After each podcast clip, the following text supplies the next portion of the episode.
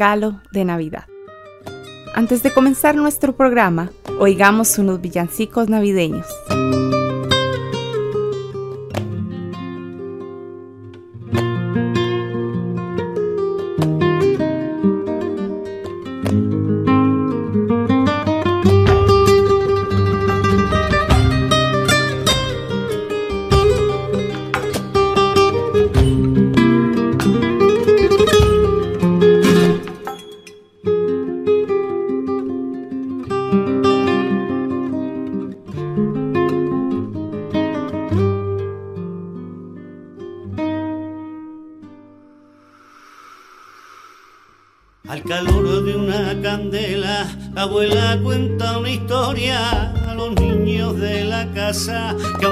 Conserva en su memoria y escuchan atentamente lo que contaba la abuela. Una noche de diciembre, al calor de una candela. Érase una vez en Jerusalén un rey muy malvado se llamaba Herodes, rico y despiadado. Alguien le advirtió, cuidado señor, que una profecía anuncia que pronto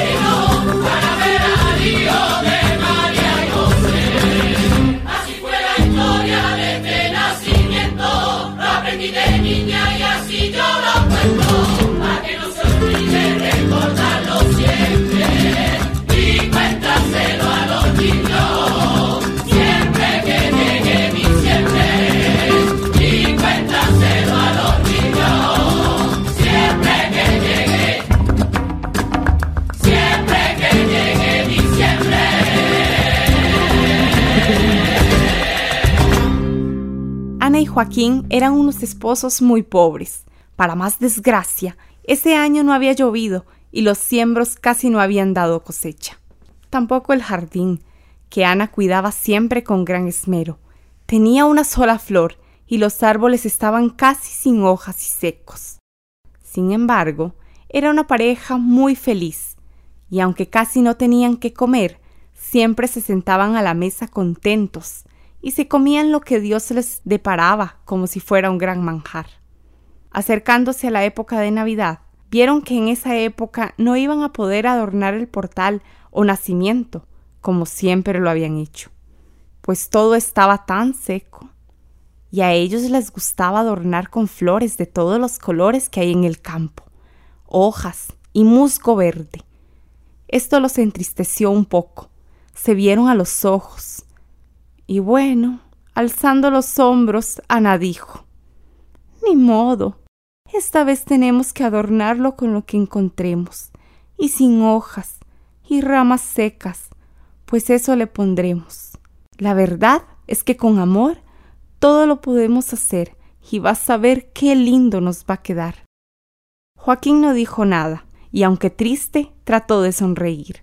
Él sabía lo que para Ana significaba ser el portal, y hubiera querido poder ir al campo como todos los años a recogerle las flores, el musgo y las hojas verdes.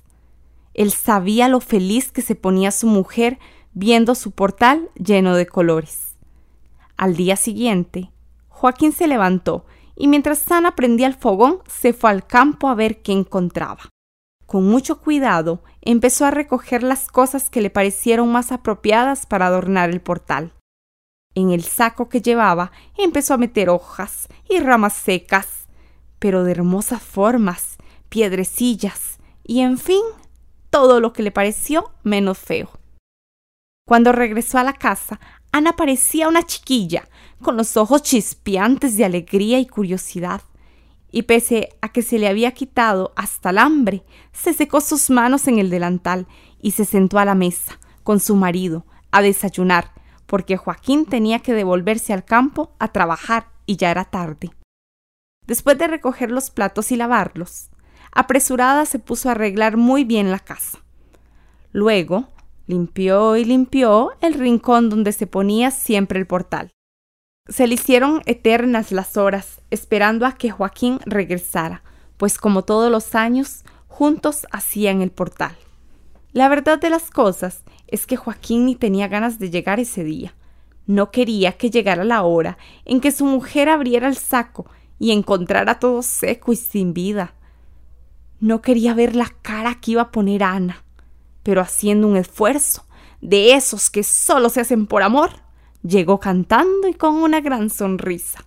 Ana lo esperaba con una gran ilusión. Para ella era un día muy importante. Abrir el saco para ver qué había dentro. Era como abrir una caja de sorpresas. Se arrodilló en el suelo y empezó a sacar cuidadosamente todo lo que Joaquín había encontrado. Como ella todo lo veía con dulzura y cariño, las ramas y hojas secas le parecieron lo más bello de esta tierra, y las piedrecillas, que todavía estaban con polvo, le parecieron piedras preciosas, de esas que solo están presentes en los cuentos. Ana le dijo entonces a Joaquín, ¿ves lo que te dije? Vos siempre escoges lo más lindo para el portal. Vení, acércate y ayúdame a poner la mula, el buey, a la Virgen y a San José, porque acordate que el niño lo ponemos el 24 a las 12 de la noche, que es cuando nace. Pero sí le podemos hacer la cuna con estas hojitas secas que encontraste.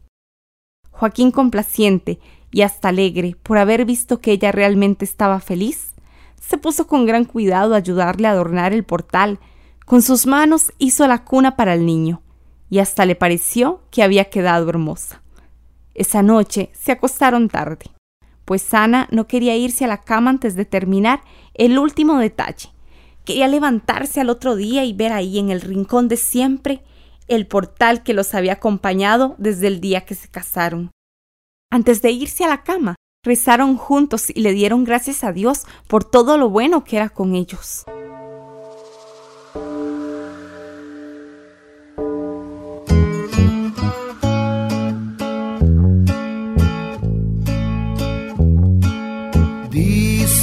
que Diosito baja cuando llega Nochebuena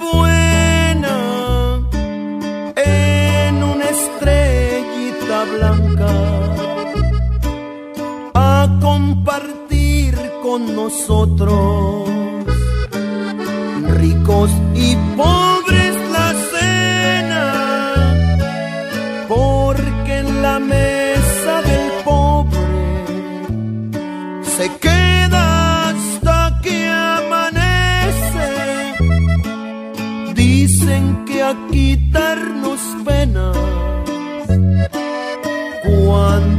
llega Navidad. Por eso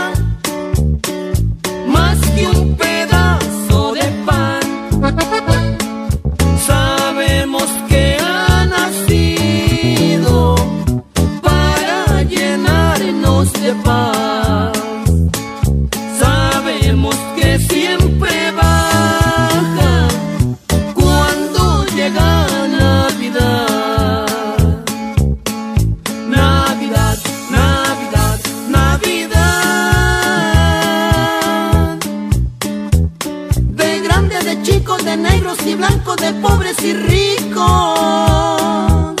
De todos los hombres de buen corazón que habitan el mundo.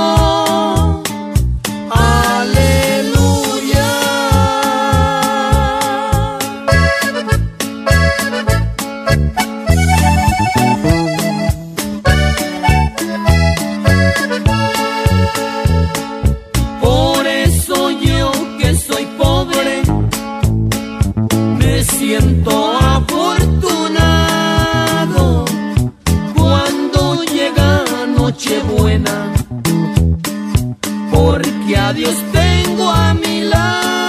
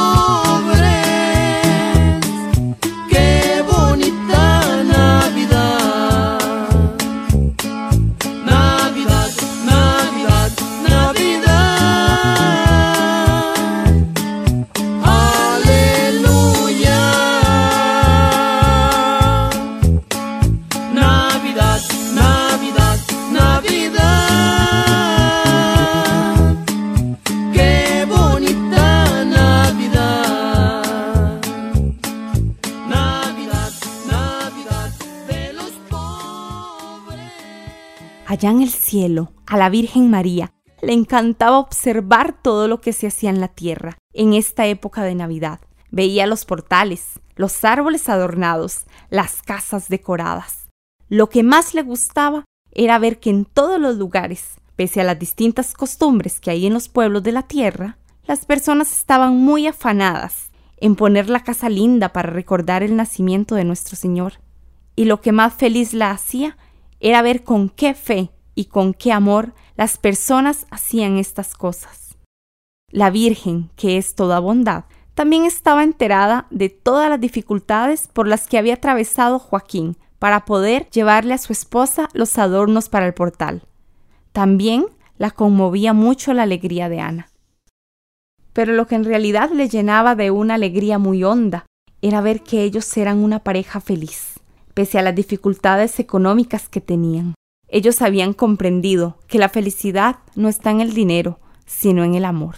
La Virgen sabía que las personas que aman siempre tienen a Dios en su corazón. Por eso, se propuso un plan para darles un regalo de Navidad. Además, como Joaquín y Ana eran los nombres de los padres de la Virgen, ella se sintió aún más comprometida. Pensó en irle a hablar a su hijo, pero viéndolo bien, prefirió hacerlo sola. Sin pensarlo mucho, llegó cerca de la casa de Joaquín y Ana, y le preguntó a las nubes, ¿por qué no habían regado los campos? Pues todo estaba seco. Ellas tristemente le respondieron que no había viento, y por eso no se podían juntar para regar la tierra. Sin pedirle ayuda a nadie, la Virgen empezó a soplar y a soplar con todas sus fuerzas. La tarea no era fácil, porque las nubes estaban muy lejos unas de las otras. Después de horas, vio que iba a ser muy difícil terminar a tiempo. Las nubes, por su parte, trataban de ayudarle, pero se volvían a ver unas a otras con disimulo, pues no querían desagradar a la señora. Ellas también se daban cuenta que al paso que iba la Virgen, no habría lluvia en esos días. Y lo peor es que el día de Navidad estaba muy cercano. Por estos caminos del cielo estaban paseando unos ángeles. La Virgen, ni lerda ni perezosa, los vio y les dijo que vinieran corriendo, tuvo que explicarles en las trifulcas que andaba. Ellos se volvieron a ver un poco dudosos, pero se enternecieron con la sonrisa de la Virgen y decidieron ayudarla en su tarea. De todas formas pensaron, es la madre de nuestro Señor y no nos van a regañar por estar con ella haciendo una buena obra. Y de inmediato empezaron unos a soplar y otros a empujar las nubes. Después de horas de sudor y empujones, Nada que lograban juntar las nubes. Tomaron un descanso para pensar todos juntos qué se podía hacer. Como los ángeles sabían que a la Virgen era imposible decirle que no, le dijeron que por qué no iba a ella a hablarle al viento, que estaban seguros de que si ella le pedía un favor, no se lo iba a negar aunque anduviera ocupado en otros lugares. A la Virgen se le llenaron los ojos de alegría, y sin decir ni un sí ni un no, emprendió el viaje. Duró muchas horas hasta que se encontró con el viento. El viento es un señor muy educado y serio. Cuando vio a la Virgen inmediatamente, paró su camino y le hizo una reverencia. La Virgen lo saludó con mucho cariño y no sabía cómo pedirle el favor. Empezó a contarle que una cosa y que otra, y hasta se enredaban las palabras. El viento estaba muy ocupado, pero no quería desagradarla. Sin embargo, él no podía detenerse por tanto tiempo en un solo lugar, y no le quedó otra cosa que decirle a la Virgen, que aunque lamentaba mucho, no podía seguir conversando con ella, tenía que continuar su camino. La Virgen apresurada le dijo No, no, no se me vaya por ese camino. Imagínese que yo lo necesito urgentemente en otra parte. Y le explicó el problema. El viento no sabía qué hacer, estaba muy atareado en otra zona y al lugar que lo quería mandar la Virgen era por otro lado. Después de un dime que te diré, y de otro y de otro, se lograron poner de acuerdo, y el viento la siguió. Llegaron apenas a tiempo, pues casi eran ya las doce de la noche del 24 de diciembre. Pero mira cómo beben los peces en el río, pero mira cómo beben por ver a Dios nacido. Beben y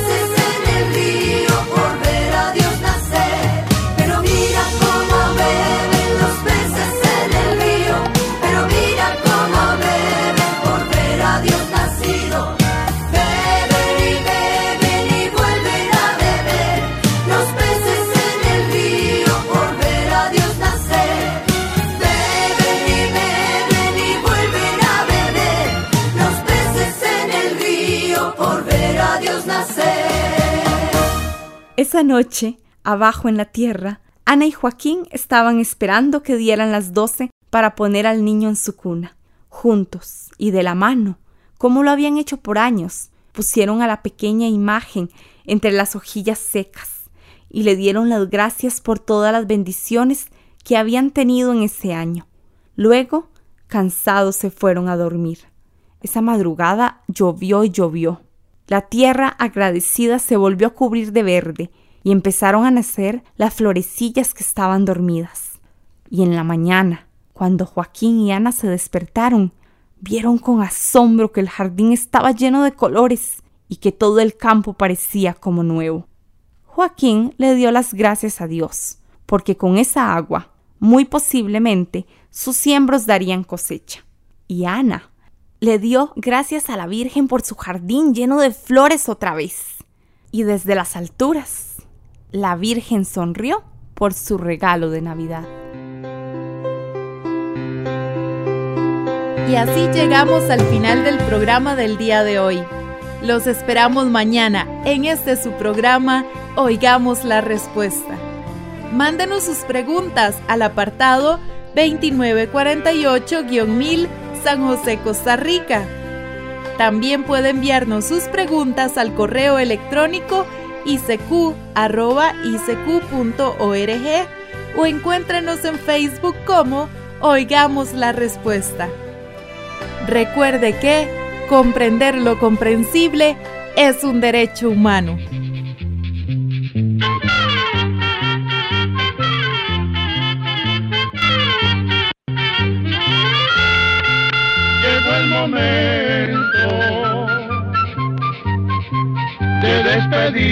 Se